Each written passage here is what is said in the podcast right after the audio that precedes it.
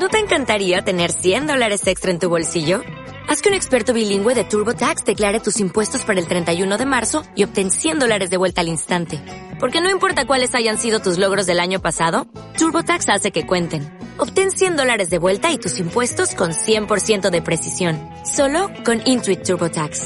Debes declarar para el 31 de marzo. Crédito solo aplicable al costo de la presentación federal con TurboTax Full Service. Oferta sujeta a cambios o cancelación en cualquier momento.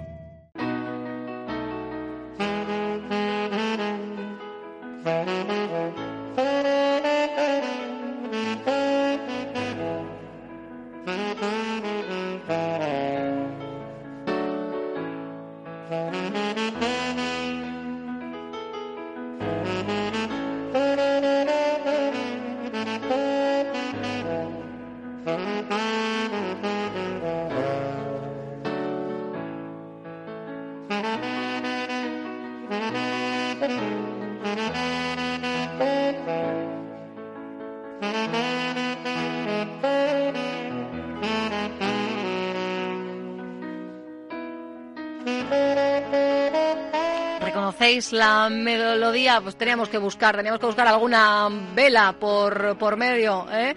Vamos enseguida a saber por qué hemos elegido un Candle in the Wind para ambientar nuestro siguiente tema. De Santa Rosalía, restaurante y tienda gourmet, patrocina la agenda cultural. ¿Alguna vez has visitado un museo únicamente iluminado por velas? El próximo martes 4 de febrero tienes, vas a tener la oportunidad de vivir esa experiencia única en el Museo de Reproducciones Artísticas de Bilbao. Han sido muchas las personas que ya han visitado su exposición temporal Tesoros Eléctricos, pero las piezas que la conforman de la época alto imperial romana y cargadas de detalles y de imaginativa ornamentación, seguro que revelan otra faz bajo esa luz. Nos escucha Itziar Martija, técnico del museo. Ella es la responsable, será la responsable de esta visita. Itziar, ¿qué tal? Eguardión. Eguardión. Bueno, una actividad única, ¿no? ¿Cuántas veces vamos a tener la posibilidad de visitar un museo a la luz de las velas? Pues muy poquitas, vamos, nos sobrarían dedos de una mano, estoy segurísima, Itziar. Supongo que sí, no sé, aquí en el Museo de Reproducciones una vez al año. Una vez al año. Le habéis este cogido el gusto. Dos, dos, habrá. Ah, mira, o sea Por que lo menos. doblamos la oferta este año de visitas a la luz de las velas. Sí, la doblaremos porque esta es la segunda edición de la visita que hicimos en noviembre y nosotros esta visita de a la luz de las velas generalmente la hacemos para el aniversario del museo, para el cumpleaños del museo, de ahí las velas, que eso es el 21 de noviembre. Pero tuvo tanto éxito que hemos decidido volver a hacerla también en una fecha cuya noche es como tradicionalmente festiva o diferente, que coincide con esa víspera de Santa Águeda y que claro, pues nos parecía un día más, más bonito, más a propósito para celebrar esta noche de velas.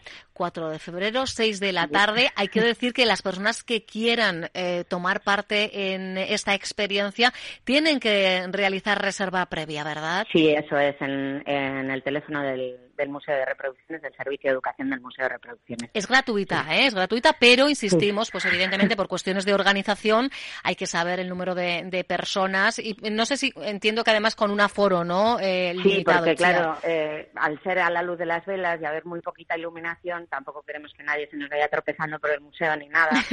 y sí, entonces eh, generalmente las visitas acogen unas 20 personas aproximadamente. Y, y bueno, eh, en el caso de que se nos llene, podemos hacer una tercera edición de esta luz de las velas de los tesoros eléctricos. Pues No ahí pasa está. nada, no ¿eh? pasa nada, no, No pasa pasa nada, nada. porque además todavía hasta mayo tenemos esta exposición eh, temporal eh, en el museo, una muestra de las más ambiciosas hasta el momento, ¿verdad? Del, del museo. Sí, para nosotros esta ha sido muy, muy ambiciosa. Ha venido directamente, está producida por el Museo Nacional de Escultura Sí. Y la verdad es que ellos custodian desde 2011 toda la parte de la colección nacional de reproducciones y habían organizado esta muestra preciosa, exquisita, de unos objetos además que tienen una historia añadida. Son reproducciones del siglo XIX, están hechas por medio de la técnica de la galvanoplastia, que en ese momento era la revolución en la industria, en la industria de, en muchos sectores de la industria, y uno de ellos en el de las copias para museos. Y son piezas, eh, no voy a decir únicas, porque obviamente son reproducciones y hay piezas fabricadas por estas mismas compañías en otros grandes museos eh, alrededor del mundo. pero sí que son copias muy importantes porque están hechas por casas, eh, por, por industrias que todavía hoy se siguen manteniendo en la actualidad, pero además que suministraron colección, piezas de este tipo a museos tan importantes como el Victoria y Alberto de Londres o el eh, Metropolitan de Nueva York, sitios así. Entonces son, son, son piezas muy, muy importantes realmente, muy importantes desde el punto de vista artístico, desde el punto de vista histórico y porque además en uno de los casos, una de las piezas que se ilumina, por ejemplo, con las velas, el original desapareció en la Segunda Guerra Mundial. Entonces hoy en día lo único que se pueden ver son las copias realizadas por esta compañía francesa que por otra parte suministró también vajilla a Napoleón III. Estamos hablando de piezas de, categoría. De categoría que por un lado eh, nos revelan ¿no? la imaginación, la creatividad y también la opulencia de la que hacían gala, ¿verdad? Sí, sí. y esta visita a la luz de las velas además es una manera de entenderlas de otra forma, porque claro, eh, lo que hacemos es iluminar únicamente cuatro de todas esas piezas de la, de la exposición, de casi 100 que hay. Y en lugar de contar nosotros la historia de la pieza, dejarles a los antiguos que hablen de ellas, que hablen de cómo comían, de cómo bebían, de cómo eran los banquetes, porque casi todas son forman parte de lo que era la vajilla o el ajuar doméstico de estas gentes romanas de los siglos I, II, III después de Cristo. O sea que eh, esto es importante. Además de ver, vamos a poder escuchar a nuestra propia invitada, a Itziar Martija, recitando textos, ¿no? Eh, a lo largo del recorrido. Sí, la idea es, hemos elegido cuatro piezas, eso hacemos siempre en todas las ediciones de A la Luz de las Velas, que siempre es diferente en la visita, y cuatro piezas importantes. La primera es un original, no es ni siquiera una reproducción, es una pila eh, termoeléctrica que ha venido del Museo Nacional de Ciencia y Tecnología y con, gracias a ella, por ejemplo, leemos un texto de una novela del 19 de un escritor francés que hablaba pues un poco premonitoriamente de cómo podía ser el siglo XX, un siglo XX lleno de electricidad. Y tiene sus curiosidades, la verdad. pues sí, está muy bien ese plus ¿eh? a, la, a la visita guiada. Decíamos ¿eh? que para poder participar en esta actividad es necesario esa inscripción previa. Podéis hacer la llamada al 94 415-0231, como bien nos decía Itziar, es el, teléfono ¿eh? del propio museo, 94-415-0231. Pero esta misma tarde, también en el marco de la exposición, tenemos charla, ¿no? La vajilla de plata, mi gran pasión, y también a tu cargo, Itziar. Sí, esa misma, sí. La verdad es que eh, queríamos, siempre hacemos todos los ciclos de conferencias alrededor de la exposición temporal y esta era una oportunidad única para hablar de cosas completamente diferentes de las que habitualmente no hablamos. Ya les habíamos dedicado a los dos grandes tesoros que forman parte de la, de la exposición, al tesoro de Bernay y al tesoro de Hildesheim, dos, grandes hallazgos de platería romana que se hicieron en el 19, cada uno tuvo su, su conferencia y ahora vamos a hablar un poco de cómo comían los romanos con aquellas vajillas de plata. Ajá cómo se, se, desarrolló todo el, uso de la vajilla de plata y de dónde salía la plata también.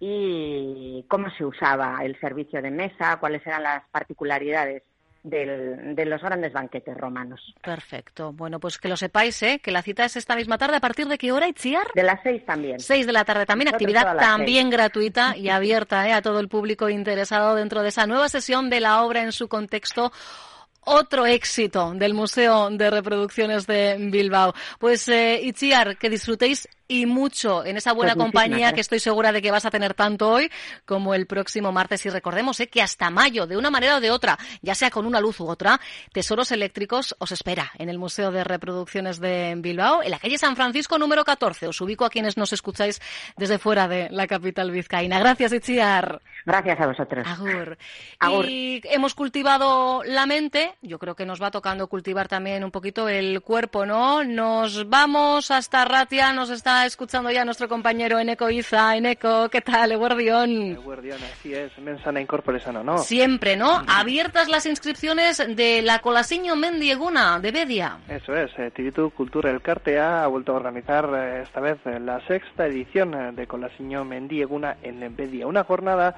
con cierta carga competitiva, como no, pero con el suficiente espacio también para la diversión y el disfrute de la montaña.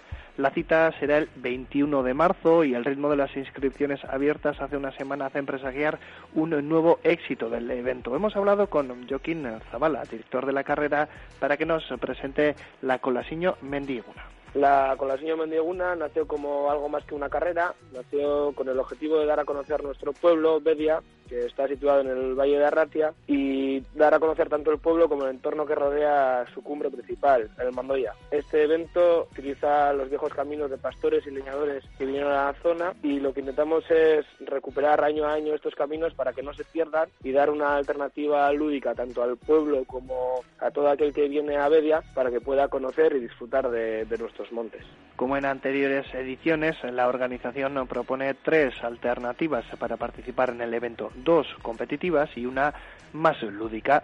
Entre las dos variantes competitivas se encuentran la carrera a pie de montaña y la carrera de bici de montaña. Y como opción más tranquila se puede escoger la marcha de monte. El propio director de la carrera reconoce que en muy poco tiempo el evento ha crecido mucho. Es la sexta edición de este evento y podríamos decir que no son muchas que se han celebrado hasta ahora, pero bueno, poco a poco ha ido creciendo de forma exponencial, tanto en número de participantes como en calidad. La carrera de montaña hemos tenido a participantes con, con un gran nombre, como son Julián Larrucea, Beñat Catará, Ignacio Larrucea, Walter Royanas Corretti, entre otras, que han sido grandes campeones nacionales a nivel de Euskal Herria y a nivel mundial. Y en, cuanto a la BTT, entre otros hemos tenido al gran vencedor de, esta prueba en la Colasillo, con cuatro victorias de las cinco ediciones, que no es otro que Julen Zubero, que aprovecho para felicitar por su victoria en la segunda etapa de la Titandeses y su liderato.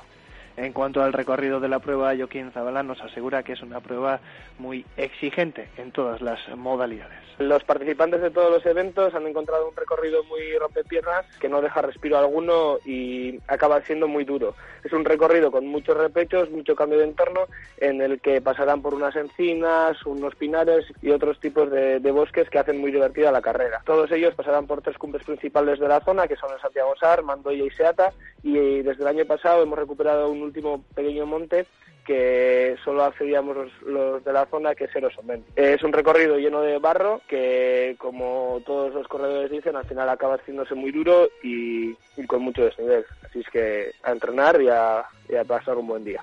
Y para acabar nada más la Colasiño Mendiguna, decir que se celebrará el 21 de marzo y como decimos, las inscripciones para las diferentes opciones ya están abiertas. La gente que esté interesada encontrará más información en www.colasiñoconmendiguna.com. Yo me he quedado con el binomio rompepiernas y barro en Nevada. Ya te has asustado, ¿no? ya me ha asustado. Oye, pero lo que les gusta a quienes participan en estas pruebas, lo mismo ocurre ¿eh? con eh, pruebas ciclistas, lo que les gusta llegar de barro hasta arriba. ¿eh? Parece más... como que lo hemos hecho mejor, ¿verdad? Eso es, y cuanto más se sufra, mejor. Exacto. Millas Kereneko, sí, fortísimo el abrazo, Agur. Y así vamos poniendo el punto final a esta edición eh, de jueves de Euskadi Hoy Magazine. La verdad es que siempre son mañanas intensas y hoy no lo ha sido, no lo ha sido menos. Estamos trabajando ya en los contenidos de mañana y yo no me resisto a adelantarte los nombres de dos de las personas que mañana se van a sentar junto a nosotras en este estudio. En la primera hora, la actriz, maravillosa actriz Blanca Portillo. En la segunda, el no menos grande actor Ramón Barea. Se viene un viernes de infarto. Mañana más, Villarartón de. O'Reilly Auto Parts puede ayudarte a encontrar un taller mecánico cerca de ti. Para más información, llama a tu tienda O'Reilly Auto Parts o visita oreillyauto.com.